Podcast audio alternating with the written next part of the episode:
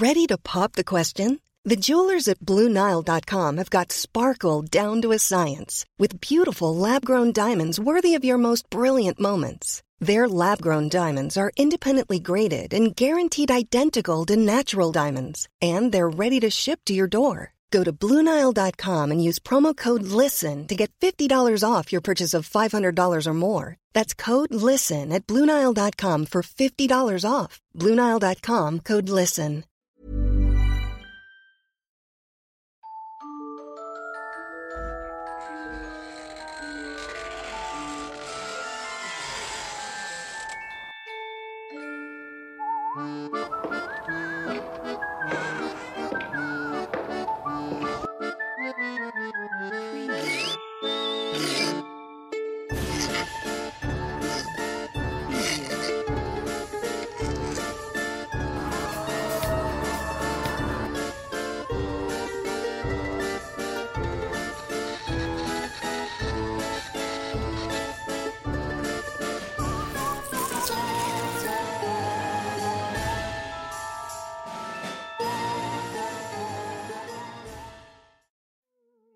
La cueva del diablo del Cerro Zapotecas. Los cerros de Puebla son conocidos por sus leyendas de criaturas atemorizantes que rondan por la vegetación. Los espectáculos de luces danzantes vistos en las montañas son de las más reconocidas actividades paranormales registradas por los testigos. Pero hay otros espantos que vagan por la maleza acechando la oscuridad de la noche, siempre buscando conseguir a su víctima ideal. El cerro ubicado en Cholula, Puebla, conocido como el Cerro de Sapos Zapotecas, pertenece a uno de los lugares de origen de un terrible relato que mantiene alejados de la zona a los lugareños y visitantes. Dentro del cerro se encuentra la conocida y misteriosa Cueva del Diablo, desde donde los habitantes aseguran aparece un espectro que lleva a las personas a una terrible condena. El lugar lleva ese nombre en referente a los hombres codiciosos que lo concurren para realizar pactos con el diablo en búsqueda de fama y riquezas. Según la leyenda, el favor será cobrado en el momento de su fallecimiento, y sus almas serán enviadas directamente al infierno. Se relata que la cueva está vigilada por un espectro de alta talla vestido con un traje de charro negro, el cual oculta su cara debajo de su amplio sombrero de ala. El charro negro montando su bestia demoníaca recorre las calles y caminos de Cholula, atemorizando y ofreciendo ofertas a cambio del alma del desafortunado y la de sus descendientes. Cuando una persona obtiene un incremento sin explicación lógica en su fortuna, suele decirse que ha vendido su alma al charro negro. Una historia relata el encuentro de un humilde hombre con el famoso y escalofriante espectro, el cual se comprometió a cumplir todos sus caprichos. Su nombre era Hilario y era un lugareño de escasos recursos que se ganaba la vida sembrando. Hasta que una terrible temporada azotó las tierras y le hizo imposible cosechar. Desesperado se adentró en el cerro en búsqueda de un lugar tranquilo para pensar sobre lo que haría para alimentar a su familia.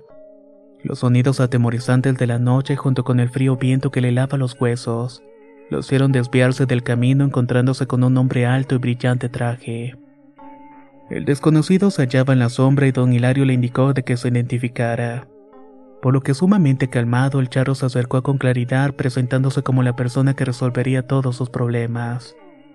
Con un gesto le pidió que lo siguiera la desesperación económica del hombre lo condujo a continuar la persecución del ente oscuro.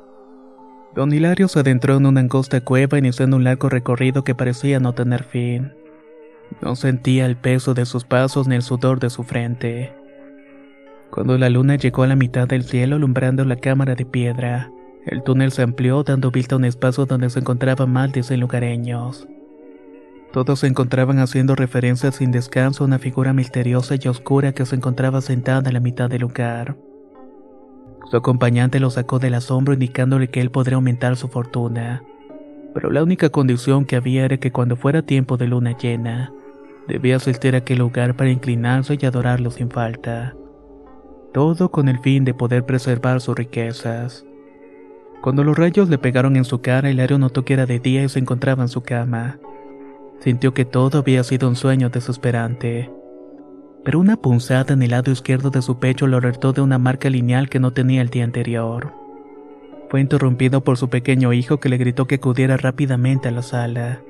encontrándose con la sorpresa de hallar siete cofres rebosantes de monedas de oro en el suelo de la casa. Con temor de lo que podía pasar sin contarle sobre el encuentro de la noche anterior, le solicitó a su familia que no dijera nada a ningún vecino. Con el tiempo se mudaron y don Hilario comenzó a comprar tierras que incrementaron su poderío. Su familia no volvió a pasar necesidad de nuevo. Pero el desdichado hombre, aún lleno de tanta riqueza, lucía desarreglado y raquítico, torturado siempre por la idea de las noches de luna llena. Se dice que luego de cada ciclo lunar, don Hilario aparecía avejentado y con signos de haber sido golpeado y quemado, ya que debía pagar toda aquella fortuna con su propia vida e incluso después de esto con su propia alma. A pesar de esta leyenda, aún existen personas que sin prestar atención a las advertencias, prefieren entregar su salud y vida para obtener bienes materiales a cualquier costo.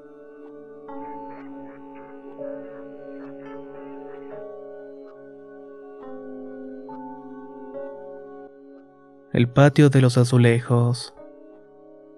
En el estado de Puebla, México, existe una leyenda sobre una antigua casa que luego de ser monasterio, fue transformado para ser habitado por cualquiera que no fuera perteneciente a ninguna orden religiosa. En una de las recámaras vivía un hombre profesional el cual casi no estaba en el espacio. Solía salir muy temprano la mañana y regresaba ya entrada la noche. Así que no solía tener ningún contacto con los vecinos.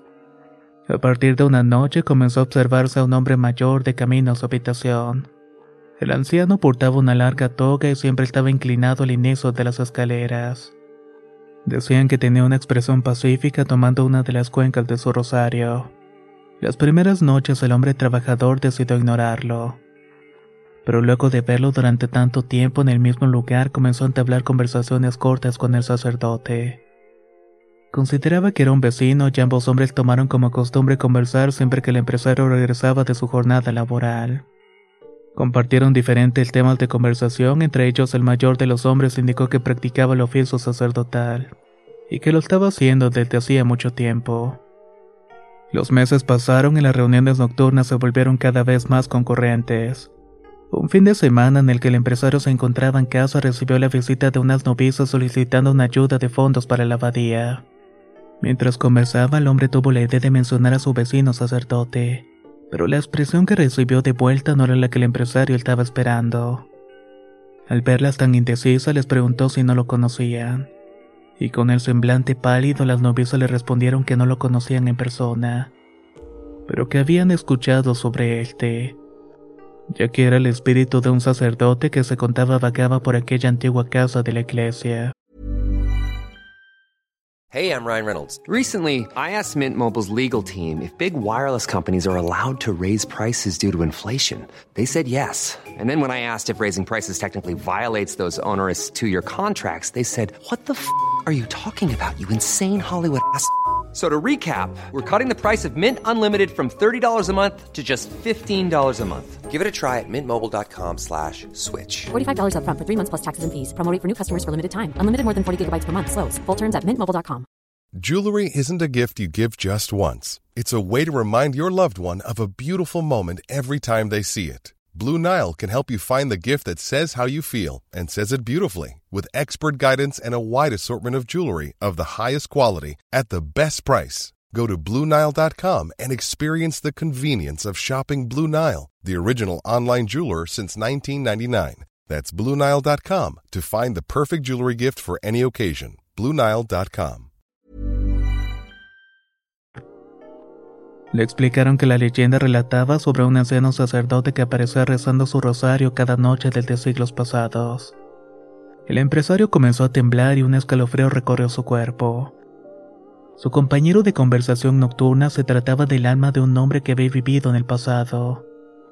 Con el miedo por la experiencia que había tenido, decidió mudarse lejos de aquella propiedad, guardando como el único recuerdo las tranquilas noches de reflexión y la historia que el hombre le había contado. Pero decidió no volver a pasar nunca más por allá. Tal vez todavía tenía miedo de ver al sacerdote de la casa de los azulejos.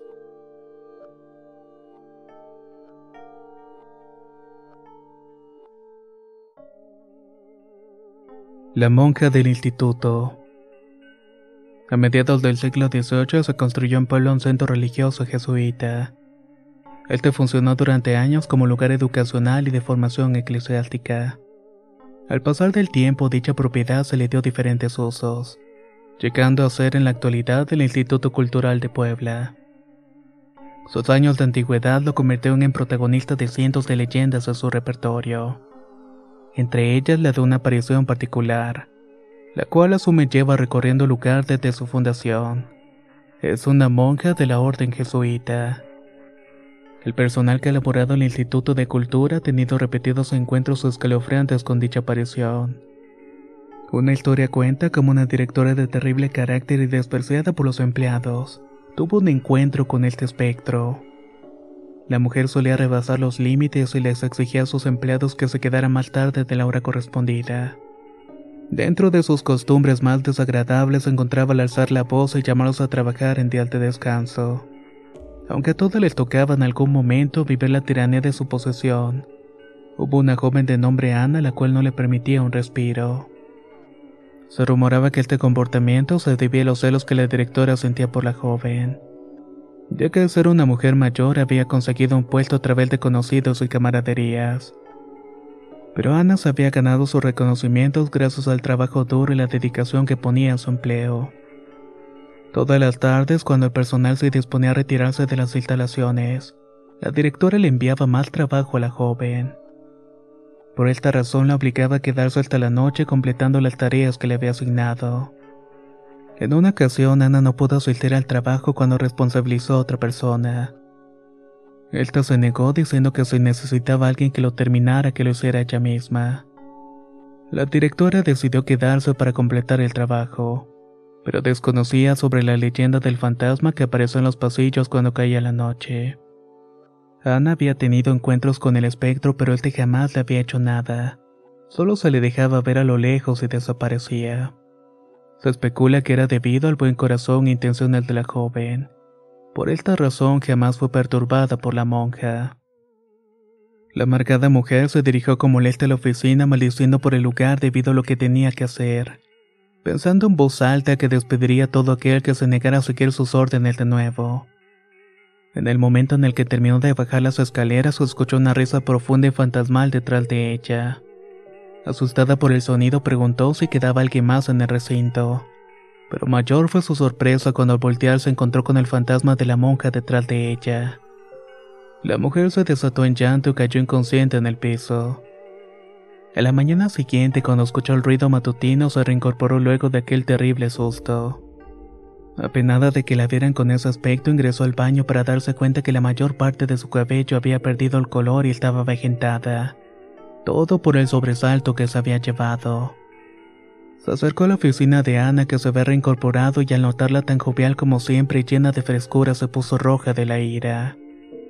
Le cuestionó las razones por las cuales no había comentado sobre aquella aparición y lo que sucedía al quedarse al anochecer.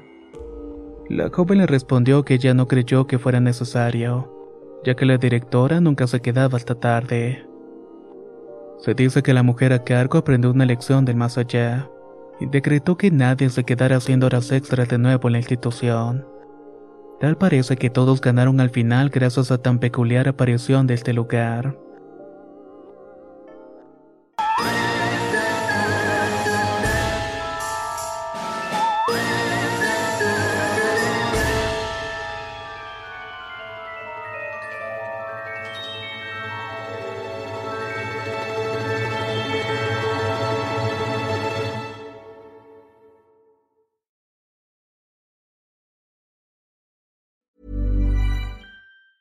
If you thought the only way to get a more defined jawline with natural looking results was through surgery, think again. Juvederm Volux XC is a non surgical injectable gel filler that improves moderate to severe loss of jawline definition and can help you achieve natural looking results with little downtime. Even better, this improved definition lasts up to one year with optimal treatment. No maintenance required. Improve jawline definition for a smooth, sculpted look with Juvederm Volux XC. For important safety information and to find a licensed specialist, visit juvederm.com. That's J U V E D E R M.com. Not for people with severe allergic reactions, allergies to lidocaine, or the proteins used in Juvederm. Common side effects include injection site redness, swelling, pain, tenderness, firmness, lumps, bumps, bruising, discoloration, or itching. There's a risk of unintentional injection into a blood vessel, which can cause vision abnormalities, blindness, stroke, temporary scabs, or scarring. Talk to a licensed specialist to find out if it's right for you. Hey, folks, I'm Mark Marin from the WTF Podcast, and this episode is brought to you by Kleenex Ultra Soft Tissues,